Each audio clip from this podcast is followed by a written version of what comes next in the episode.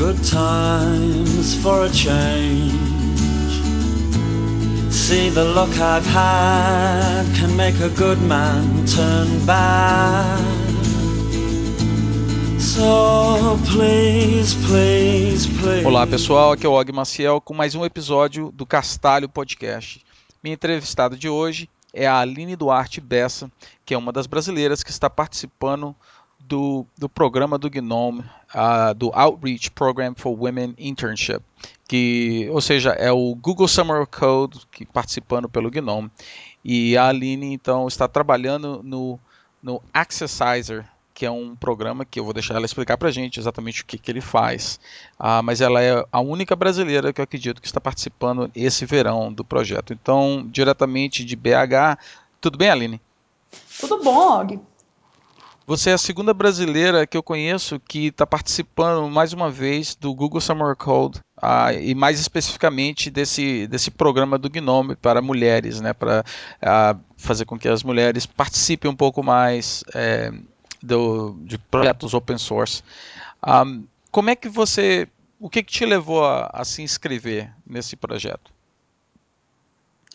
Bom, eu uso Gnome e uso software livre ativamente já faz mais de cinco anos.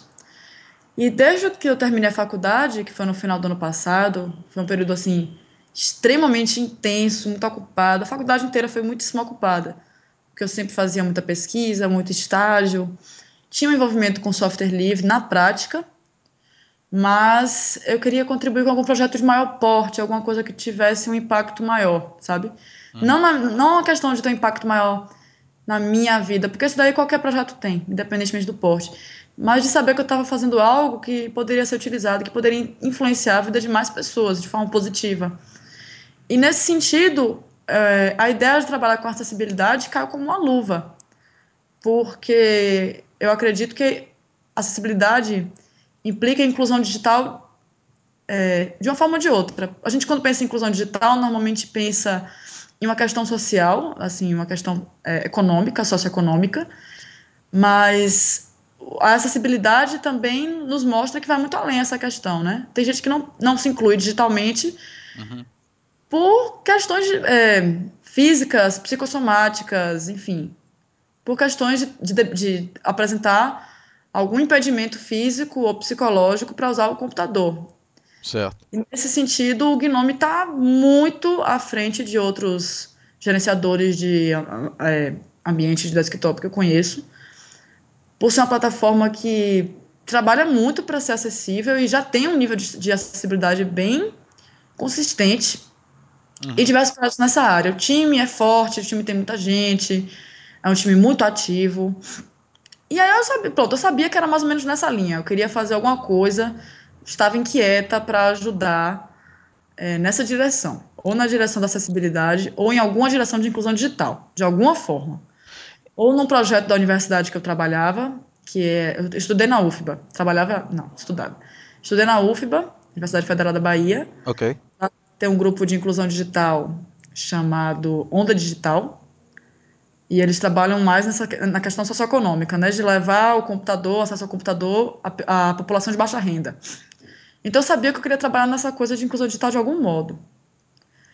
Eu acabei encontrando é, o, o Outreach, o, o GWOP, né? O Gnome Women Outreach Internship Program, porque uma colega minha, que era da UFBA, também havia participado no ano passado. Ela participou no Anjuta. Certo. A Nancy. Não sei se você a conhece. Eu conheço de nome. Pois é. Aí é, ela tinha me falado desse programa. Quando eu entrei na página, eu vi que tinha projetos para acessibilidade, em particular entrelaçados com documentação. Eu toda a vida trabalhei com código, nunca tinha trabalhado com documentação. E eu também gostaria de aprender a mexer com documentação, porque é importante, porque quando você tem um, uma documentação decente, em se tratando de software livre, você aumenta, é, você facilita a vida de novos, novos desenvolvedores. Uhum. É muito complicado você querer que as pessoas se juntem em seu projeto de software livre sem ter uma porta de entrada bacana, e nesse sentido a documentação cai como uma luva. Então eu estava interessado em fazer alguma coisa que envolvesse acessibilidade e documentação.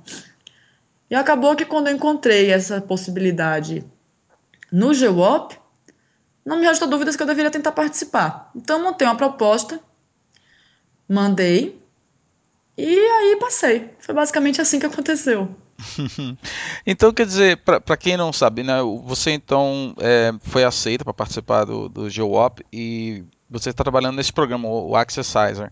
Um, e, e, eu vou pedir para você explicar para a gente exatamente o que, que, é isso, mas eu tenho uma perguntinha anterior. Uma coisa que você falou aí que me chamou a atenção foi que é, você falou que você já usava software livre, mas que uhum. você queria fazer algo assim em termos meio que para ajudar a comunidade, uh, trabalhar junto com algum projeto.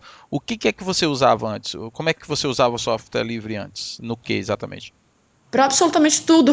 eu fazia computação e tudo, absolutamente. Porque o meu, o meu círculo social, as pessoas todas utilizavam é, Debian, Ubuntu, Linux em geral, né? Nix, asterisco Nix da vida hum, aí. Uhum. É, algumas usavam BSD, enfim. Mas por uma questão de que havia um consenso na universidade, havia um consenso no meu meio de que era muito melhor para desenvolver, né? Então, Software. assim, na própria escola, a sua, a sua escola, é, então tô, nós estamos falando da universidade, né, a Federal da Bahia, é, eles deixavam que você usasse Linux, ou eles é, é pediam para você usar, ou eles apoiavam usar, como é que é?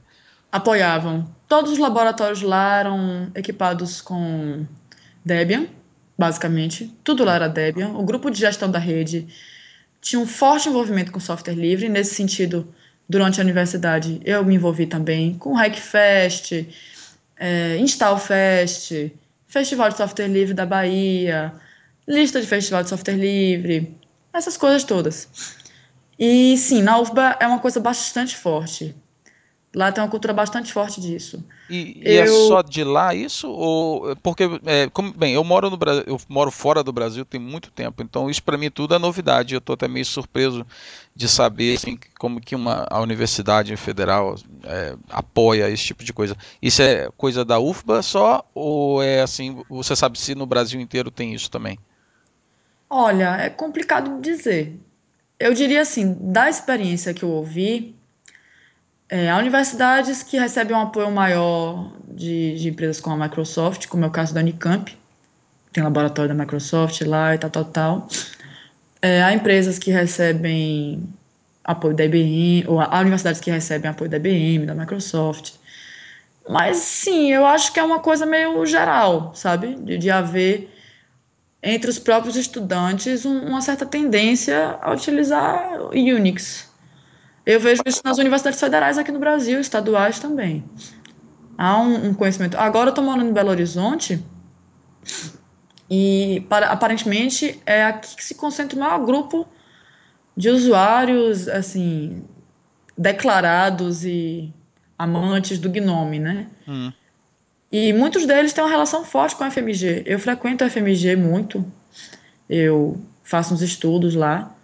E tem um, uma sala, um laboratório de software livre lá, sabe? Na minha universidade, na minha universidade tinha uma disciplina para desenvolvimento de software livre, onde os estudantes se engajavam, era mais ou menos como um Summer of Code da vida, mas eram seis meses, não era pago, era uma disciplina.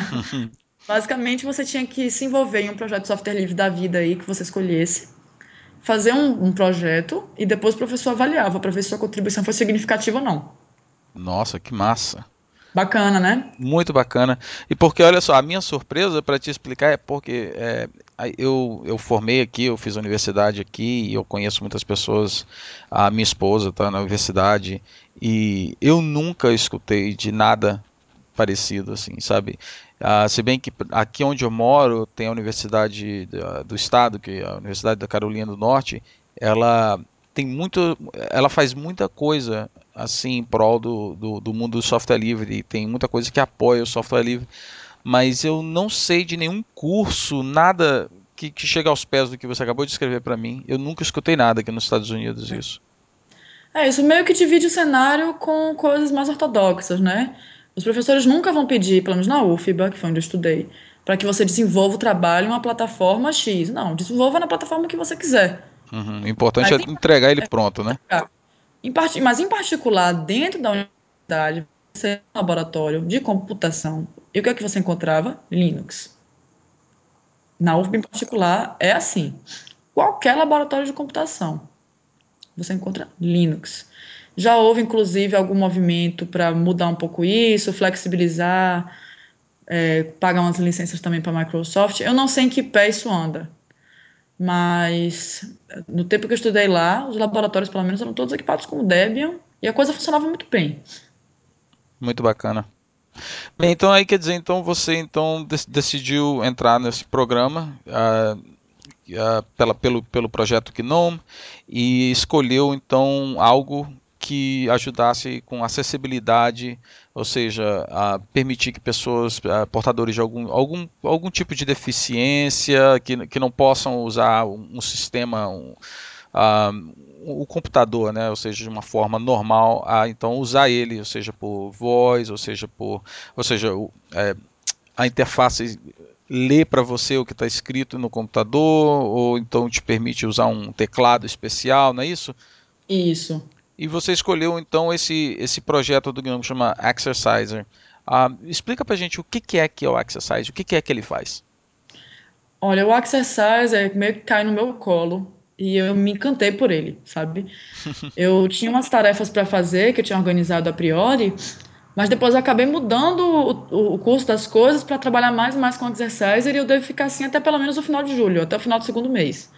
E eu devo continuar com o Exercise muito depois que para terminar, porque eu realmente gostei muito de trabalhar com ele, o time é fantástico. E é uma ferramenta extremamente útil para desenvolvedores, extremamente útil para testadores. E na verdade para qualquer pessoa que queira garantir que sua que, que sua que seu aplicativo funciona legal para pessoas que apresentam, como você mesmo disse, algum tipo de deficiência. Uhum. O Exerciser, ele apresenta basicamente um conjunto de plugins. Ele funciona assim: você abre o Exerciser e você vê em um lado todas as, todas as, todos os aplicativos que estão abertos no momento no seu computador, no desktop. Certo. Você seleciona um e aí ele mostra como se fosse uma hierarquia. Você seleciona, por exemplo, Firefox. Aí você pode abrir um Tree View e vê só uma aba do Firefox. Depois vai só num label. E aí vai descendo nessa hierarquia dos widgets uhum. até chegar em um ponto em que você deseja parar e testar. Quando você quer testar, você tem uma série de plugins que vão é, te auxiliar a ver como é que aquilo dali está implementado. Se aquilo dali tem está acessível ou não. Em, em tese, em, basicamente é isso, porque é um pouco complicado de descrever o que é estar acessível ou não. Mas basicamente é, tem que ter umas interfaces de acessibilidade uhum. e elas devem ser passíveis de serem lidas por um Orca da vida. O Orca é uma ferramenta que lê tela, né? Uhum. Ou, enfim, tem que ter um, tem que ser possível você colocar um tema que tem um contraste maior, tem que ser possível alterar o tamanho da letra, tem que ser possível dar foco para esse, esse widget que você está examinando com o teclado né? Há uma, série, há uma série de coisas que ele testa para você e te diz se tá ok ou se não. E você pode monitorar cada interface, ver o valor de cada canto, cada atributo daquele widget que você está examinando. Se tiver uma coisa errada, você tem um consolezinho que você pode mudar os valores e simular para ver se melhora. E tem um que eu acho fantástico, que é o validador, que basicamente você pega o seu aplicativo, roda com esse validador e ele te diz se diversos erros comuns de fazer quando a gente está fazendo um aplicativo estão presentes no seu ou não. Uhum. É claro que ele não checa todos, porque é uma infinidade de erros, mas a ideia é até que a gente desenvolva uns esquemas mais avançados para pegar erros mais delicados. Mas já funciona muito bem, no sentido de que se sua ferramenta passar pelo validador, ou quase 100% de certeza que já está muito bom. Já é uhum. é quase qualquer pessoa, provavelmente qualquer pessoa pode utilizar. Bem. Então, quer dizer, eu, eu sou um desenvolvedor de projeto. Né? Eu sou um desenvolvedor de projeto e, e eu estou trabalhando nesse, num, num, sei lá, num aplicativo qualquer. Por que, que eu iria usar o, o Accessize? Então, seria que se eu quero que o meu programa seja acessível e possa que pessoas portadores de alguma deficiência possam de repente usar o Orca, como você mencionou, para ler as mensagens que aparecem na interface, ou até Isso. mesmo usar um, um, teclado virtual, de repente a pessoa não pode digitar num teclado normal. Então, para mim verificar se o meu programa tem suporte a essas coisas, então o Accessizer ele, ele, ele analisa o, o programa e isso. diz para você exatamente o, o que está faltando, o que pode ser melhorado, não é isso? Onde você pode ah, isso, exatamente. É para isso que serve o Exerciser. É até uma brincadeira com o Exercise, né? Que é para exercitar, eles brincam que exercite seu aplicativo. É, pode crer. Eu, eu quando, eu, é, quando eu vi o nome, eu pensei em Exercise, de, de Exercise também, assim. Um, eu, eu vi, eu, eu, eu, acompanho o seu blog, né? Eu tenho acompanhado o, o progresso que você está fazendo e uma das coisas que eu notei foi que você, primeiramente, começou documentando o Exerciser. Ou seja, em vez de arregaçar as mangas e começar a programar, você partiu para a parte que para um desenvolvedor é a parte mais chatinha que, que tem, né? mas é muito super importante, mas é a documentação. E, eu tive que fazer isso desse... por motivos. Ah, vamos lá. Eu ia perguntar para você justamente qual, qual, era o, qual foi o motivo que você escolheu isso, fazer isso primeiro. Oh, eu queria muito trabalhar com documentação. Por quê? Porque eu sempre programei, programei um milhão de horas na minha vida, assim, todo dia, parará. E eu gosto muito de escrever, gosto muito de escrever em inglês e queria exercitar um pouco esse lado, no sentido de pegar um, um projeto bacana que está carente de uma documentação boa, ou seja, não é trivial uma pessoa chegar ali e entender como é que usa, não é trivial um desenvolvedor chegar ali e entender como é que vai fazer para testar seu aplicativo no Exerciser, e por fim, não é trivial para um interessado em contribuir com o Exerciser descobrir alguns pontos chaves dele. Uhum. Então eu olho, eu vou fazer isso porque me interessa do ponto de vista de melhorar minhas habilidades de escrita em inglês, escrita técnica, me interessa do ponto de vista de que eu vou ter uma visão bem mais geral e. Enfim, cara, se você quer aprender como é que uma coisa funciona, tem que documentar, sabe? É animal. Porque você vai em cada detalhe, se você quer fazer uma documentação bem legal. E nisso eu li muito sobre ATSPI, sobre ATK, sobre GTK, sobre as limitações do Exerciser. Tive que fazer um monte de pesquisa e acabou assim que é ótimo para você começar a fazer um projeto, entendeu? Fazer isso. Porque depois eu estava completamente segura, tive que ler o código todo. Enquanto eu documentava, houve alguns patches que eu tive que fazer, pequenos, mas houve. Então foi ótimo para me familiarizar com o Exerciser. É muito depois, bacana isso. Ou oh, depois que no final desse processo a gente tinha uma pessoa que estava bem esquentada já, bem aquecida para começar a trabalhar no código. E a gente tinha uma documentação bacana é, organizada em tópicos, organizada no novo padrão que o Gnome está adotando, que é o Mallard, não é uhum. mais o DocBook. Ou seja, ganha, é, é jogo de ganha-ganha, entendeu? Todo mundo saiu feliz. Havia uma documentação decente e eu estava pronta para encarar os próximos desafios. Por fim, é, além, além desses, desses motivos todos, que eu já cheguei meio que querendo começar com a documentação, porque eu vi que estava carente, o próprio grupo precisava disso, era um, um, um, dos pontos mais altos, era uma das prioridades. A gente tem que ter uma documentação decente para exercício. Então, ok. E foi bem legal fazer. Uma pessoa que me ajudou demais nesse processo foi a minha mentora, a John Mary. Uhum. A John Mary Diggs, Johnny, né? Aka Johnny. Eu, conheci, é eu conheci ela. Fantástica. Johnny é demais. Assim, a gente se dá muito bem. e ela é ótima, ótima, extremamente perfeccionista sabe? Vinha com os, os nitpickings dela todos, todos os detalhes de inglês e de. Não só inglês, mas de, de técnica mesmo, de. Umas coisas tão abstratas, por exemplo, você quer passar uma ideia para uma pessoa, você tem que perceber que há uma cadência lógica nos passos, sabe? Você não pode começar a falar dos plugins na introdução se você nem explicou direito como é a estrutura do negócio, sabe? Então, uma cadência lógica mesmo de, de como uma pessoa vai acessar o aplicativo, sabe? Quando você vai abrir o Exercise, o que, é que você vai procurar primeiro para entender? Você tem que meio que se colocar no lugar dessas pessoas, entende? Bacana. Foi um exercício muito legal. A gente que trabalha com código, a gente tende a ter preconceito e nojinho dessa parte de escrita. Exato. Porque é uma coisa mais light, em tese, né? Só em tese. Porque, sinceramente, eu me bato muito menos resolvendo os bugs do Exerciser do que me bati na documentação. Eu sei que é claro que tem pontos assim do código que são terríveis, você tem que procurar muitas pessoas para te ajudar, que tem mais experiência.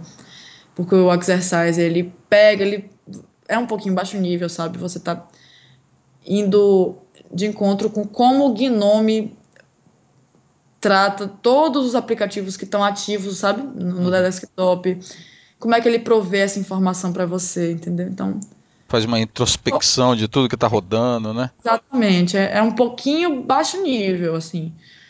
E beleza, tem umas coisas que são um pouco complicadas de entender, que você tem que se bater um pouquinho, mas a documentação me ajudou muito até nisso, porque eu tive que ler muito como é que o Gnome trata isso para conseguir explicar os dados que o Exercise estava mostrando.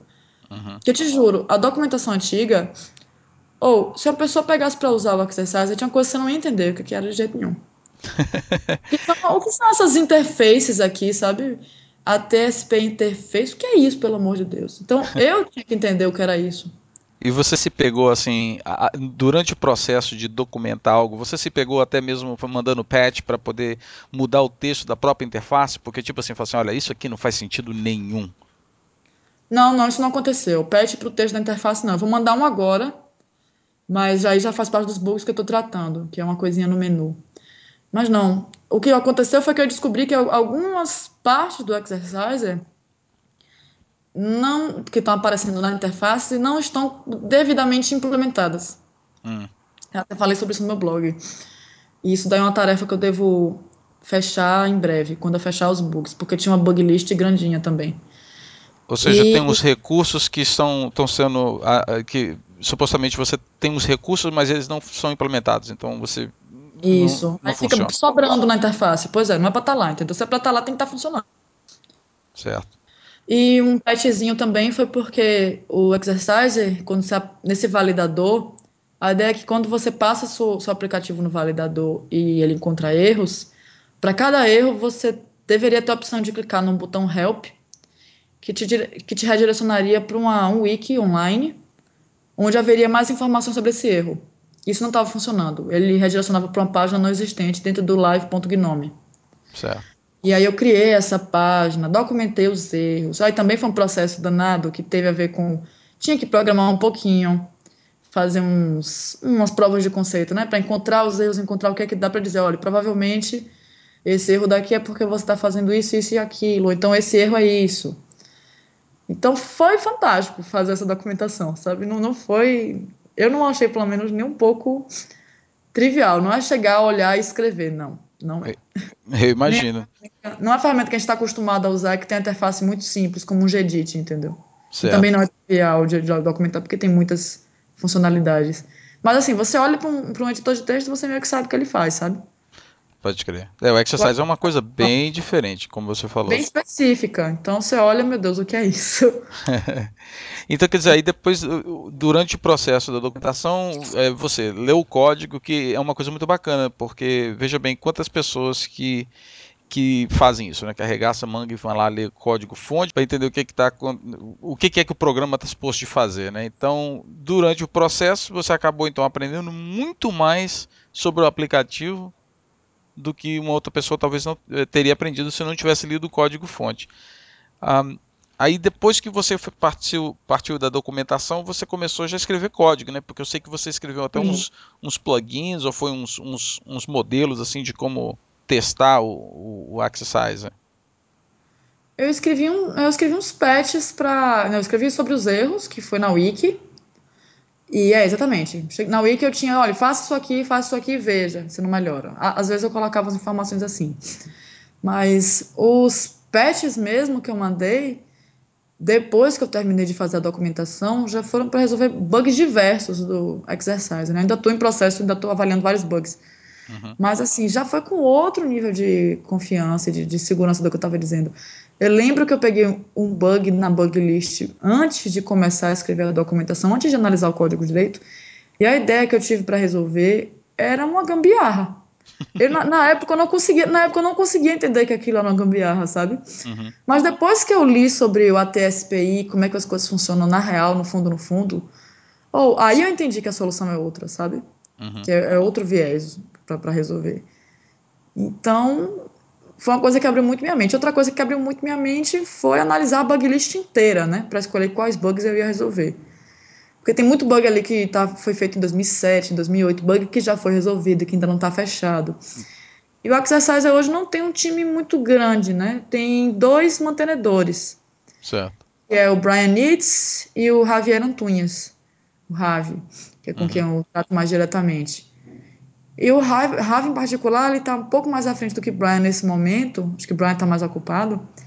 E ele tava perdidão, assim, ele, rapaz, tem muito bug aqui, tem que ver quais, quais tem que fechar, como é que é isso, quais são os patches que tem que, os patches que tem que ser avaliados, alguém tem que parar para avaliar isso, ver se é viável ou não, consertar, terminar os patches, barará, barará. E acabou que eu, opa, então tá, vamos lá. Então você foi lá e foi fazer triagem então de, de bugs. É. Bacana, exatamente.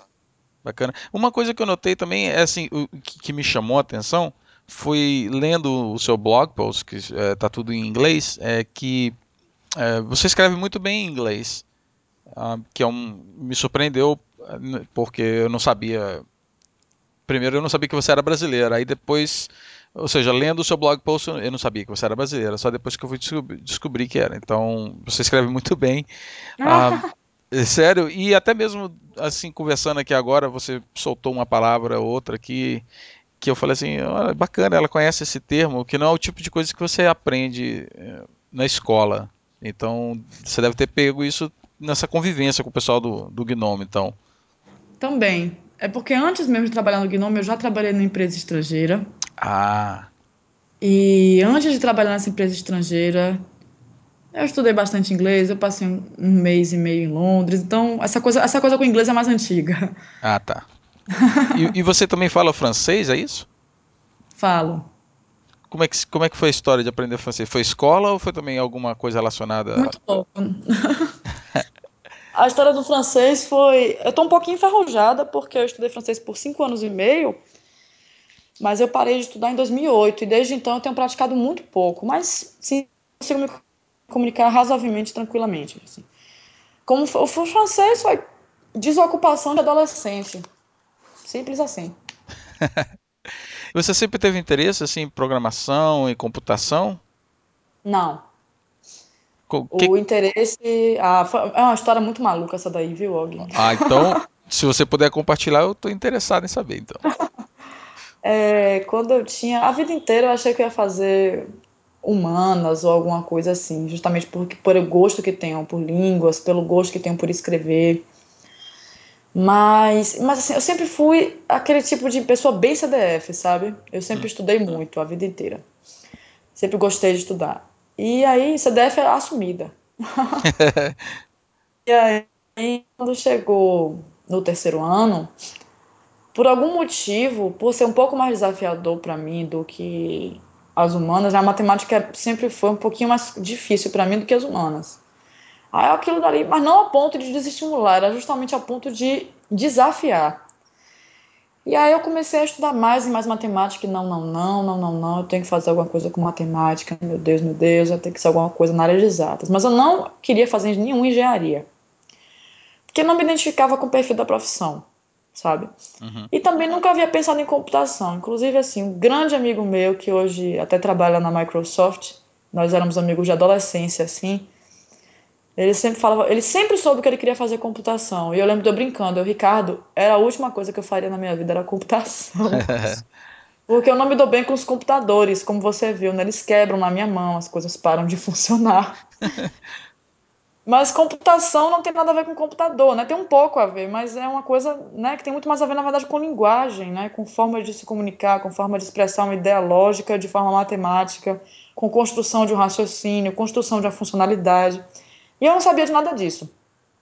Quando chegou no terceiro ano, eu descobri o que era algoritmo, porque numa aula de matemática e tal, depois com um amigo meu.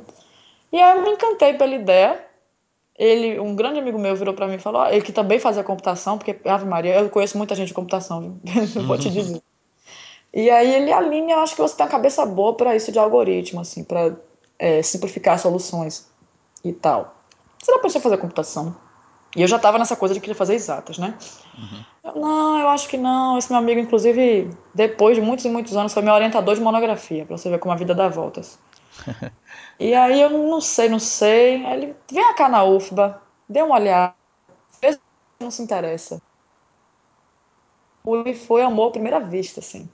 Eu, não, é isso que eu quero fazer. É isso que eu quero fazer. E entrei para fazer. Tive alguns conflitos existenciais durante o curso, às vezes pensava em largar para fazer alguma coisa de humanas e levar a computação como um hobby. Mas ainda bem que não fiz isso, porque hoje, depois de formada, eu me imagino fazendo algumas coisas, mas o que eu mais me imagino fazendo mesmo é exatamente o que eu faço hoje, que é computação. Então e foi você... assim que eu cheguei. e você trabalha na área hoje? Ah, você trabalha em alguma companhia justamente nessa área ou não? Nesse momento eu faço uma pesquisa na UFMG, que é com outra coisa que eu gosto bastante, que é Machine Learning, certo. aprendizado certo. de máquina. E é isso. E o Gnome, né? Já me ocupa bastante tempo. o Gnome são oito horas, né? E a pesquisa está indo aos troncos e barrancos, quatro, cinco, final de semana, enfim. As coisas vão se conciliando loucamente aí até agosto. E é isso, mas antes, pouco antes de entrar no Gnome, eu estava numa empresa é, americana chamada TopTal. E trabalhando em que exatamente? Rails. Rails, massa. Massa. Então você eu tem tenho... um background de, de web também? Se eu tenho um background de web, sim. Eu diria que é o que eu tenho mais experiência, viu, Rails? Porque eu fiz estágio nisso e depois trabalhei um tempo contribuindo com o Cliceu, que é um portal de sebos baseado no Nosfero, que é um framework de redes sociais, que é software livre, é da Colivre, não sei se você já ouviu falar, mas é uma cooperativa de software livre que tem na Bahia. Já ouviu falar o nome, sim. E eu me envolvi com esse pessoal daí. E me envolvi com a ONG também chamada SaferNet, sempre com Rails, desde 2000 e 7. Porque na UFBA nós também tivemos uma matéria de engenharia de software que, em vez de aprender besteira, a gente fez um sistema em Rails. Nossa. Foi o desenvolvimento ágil na prática. Não, a UFBA, de fato, assim, eu tive experiências muito boas na UFBA, eu não tenho que reclamar, sinceramente. Olha, eu acho isso muito bacana, porque uma das entrevistas que eu fiz por último foi com o Lucas Rocha, que também foi para essa mesma universidade, eu conheço ele. é, então, quer dizer, aí eu, eu, eu, realmente, ah, conversando com você agora, assim, eu tô ficando encantado com, com essa universidade, porque é, é o tipo de lugar que eu gostaria muito de ter ido. Ah, apesar que quando eu fui na universidade eu não fiz absolutamente nada relacionado com computação. Fez engenharia gente... genética, né? Exatamente, nada a ver com computação, né? É, de fato. Um pouco a ver, né? Dependendo do que você faça, mas dá para fazer nada a ver também.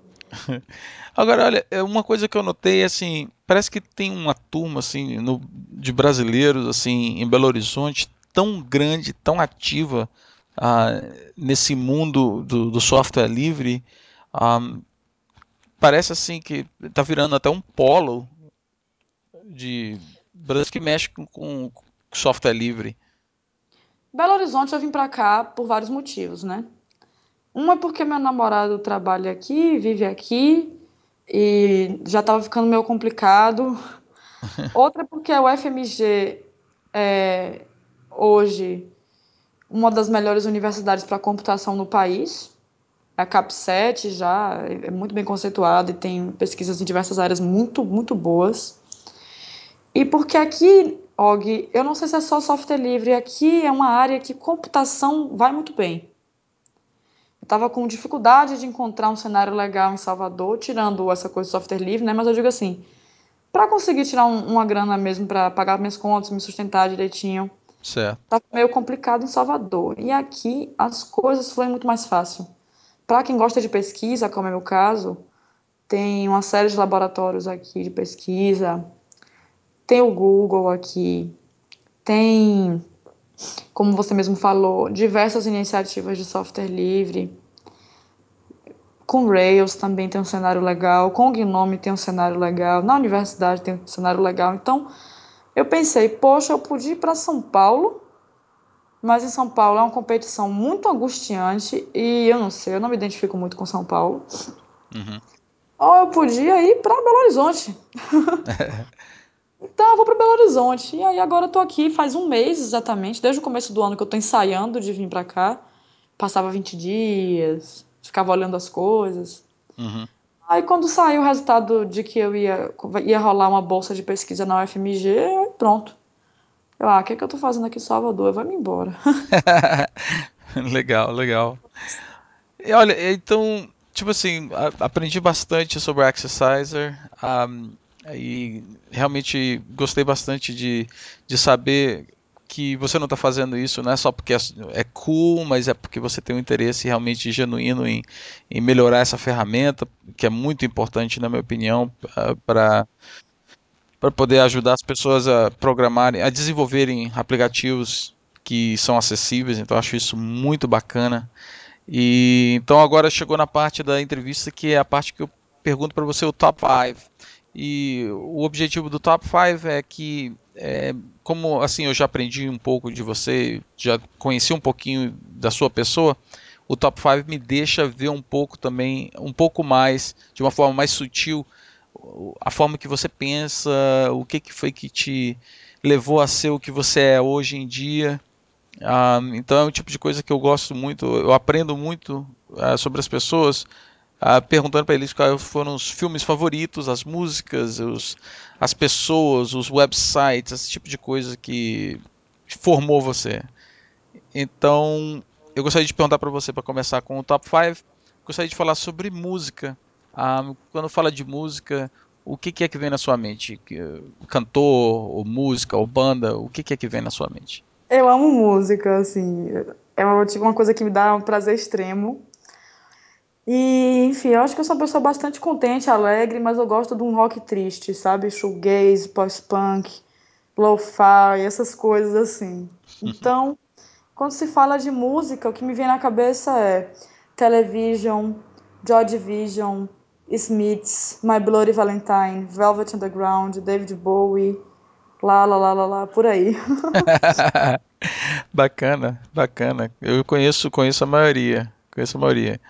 E em termos de, de livro, você você lê fora livro técnico, você lê alguma coisa assim para descontrair? Sim, e sim. Vale até gibi assim de quando você era criança e tal, vale tudo. Eu gosto muito de, de quadrinho também. Enfim, eu gosto, eu gosto muito de todas essas coisas nerds, eu acho. Só não gosto muito de seriado. é... oh, quando fala livro, tem, tem alguns muito marcantes, né? Muito. Tem um que eu li quando eu tinha. Eu li esse livro, uma, sem brincadeira, eu li esse livro umas sete vezes na minha vida. Eu tinha um hábito de ler durante a adolescência, perto do meu aniversário. E. É On the Road, né? Do Jack Kerouac. É um livro assim que ele data depois de um tempo, ele vence um pouquinho. Acho que depois que você faz uns 25, o livro já não faz tanto sentido nessa coisa de atravessar a Rota 66 de carona. Uhum. Mas quando eu li, assim, foi muito, muito emblemático para mim é, o vigor do livro. Então, eu acho que por uma questão histórica, talvez hoje não seja o livro que mais representa a Aline, mas pegando a minha vida, On the Road seria meu livro favorito que mais me representa, pelo menos. Tem outro que, eu, que é um livro que eu amo demais também, de um autor americano, moderno, lindo livro, chama-se As Correções, The Corrections. Se você não leu esse livro, leia, porque é lindo demais. Vou anotar aqui. É de, de, do Jonathan Franzen. Recentemente ele lançou um livro chamado Freedom também, mas o The Corrections é muito mais bonito. É de morrer, de lindo. Eu gosto muito do Gabriel Garcia Marques. Oceanos de Solidão é um livro que eu gosto demais também. Tá, tá, tá na minha prateleira me esperando ler. É lindo demais. Nossa senhora, eu adoro sagas, sabe?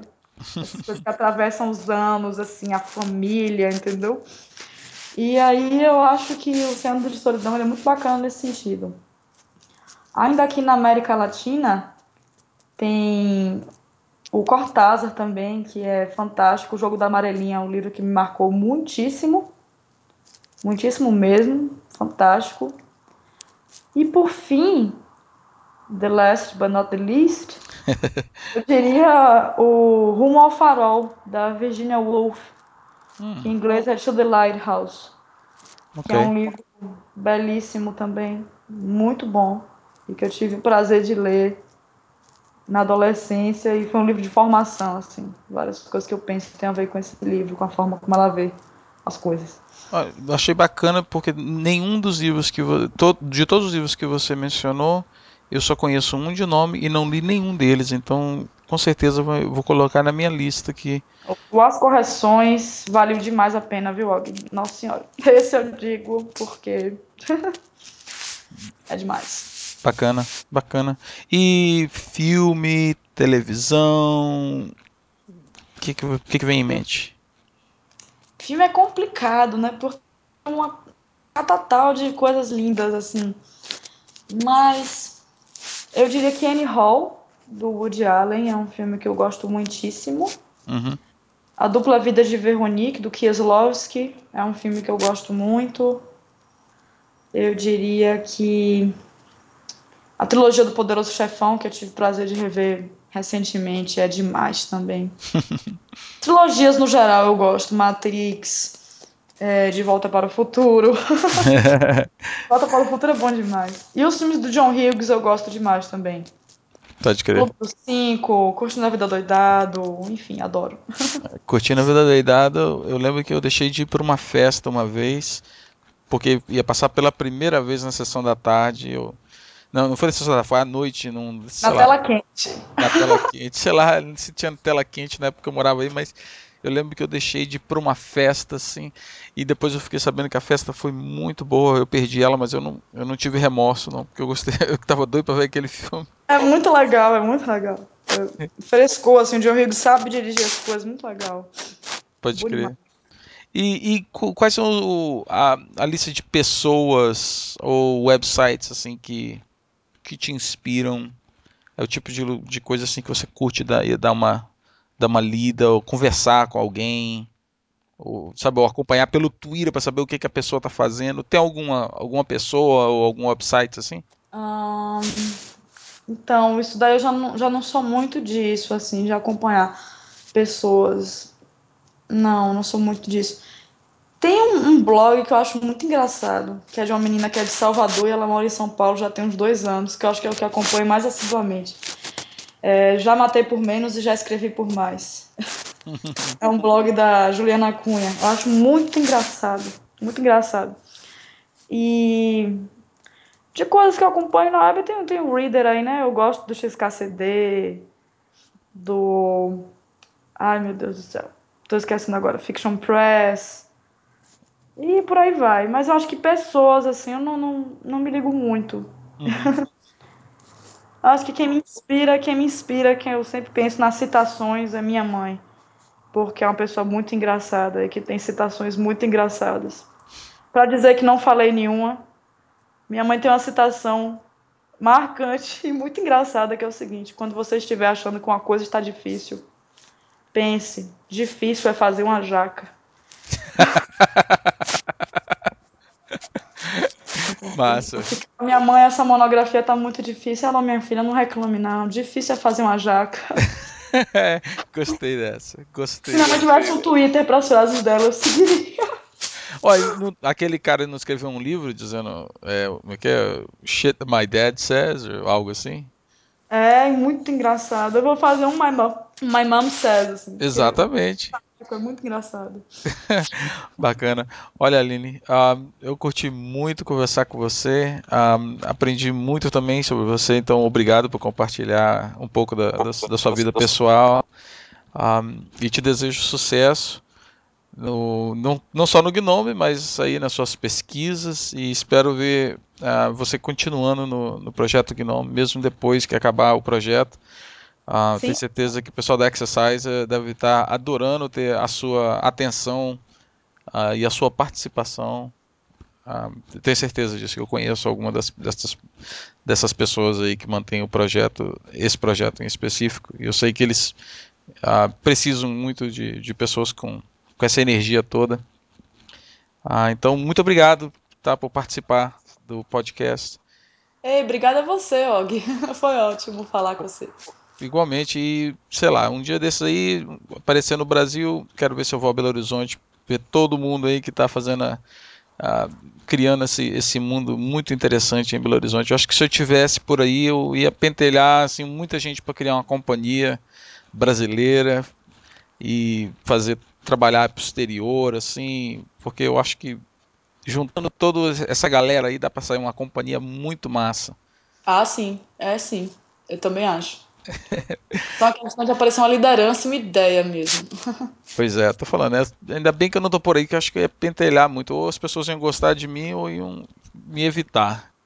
Tá bom então, olha Aline, muito obrigado mais uma vez. E para vocês que estão escutando o episódio, ah, caso vocês tenham alguma sugestão, algum comentário, até mesmo alguma pergunta para a Aline ou para alguém que já participou aqui, deixe um comentário aí no podcast. Ah, lembrando mais uma vez, ah, não esqueçam de checar a revista Espírito Livre, que é muito bacana e sempre tem uns artigos ah, muito interessantes, ah, incluindo eu escrevo lá uns artigos de vez em quando. E também ah, dá uma olhadinha no site novo do Carlinson, que, que ah, faz aquela tirinha do Nerdson não vai à escola. Ele criou um website muito é, novo que chama Hacktoon e tá muito bacana. Dá uma olhadinha lá.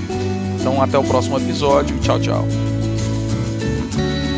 Haven't had a dream in a long time. See the life I've had can make a good man bad. So